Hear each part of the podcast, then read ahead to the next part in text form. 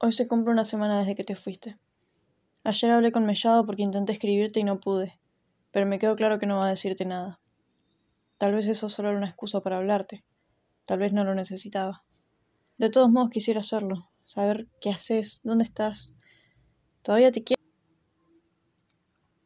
No se quedó callada. Se está enterando toda la familia. Estoy escribiendo notas para todos. No quiero seguir. Guilla está ahí cuidando que no me haga nada. Yo entro custodiada a mi casa. Mentiste en todo.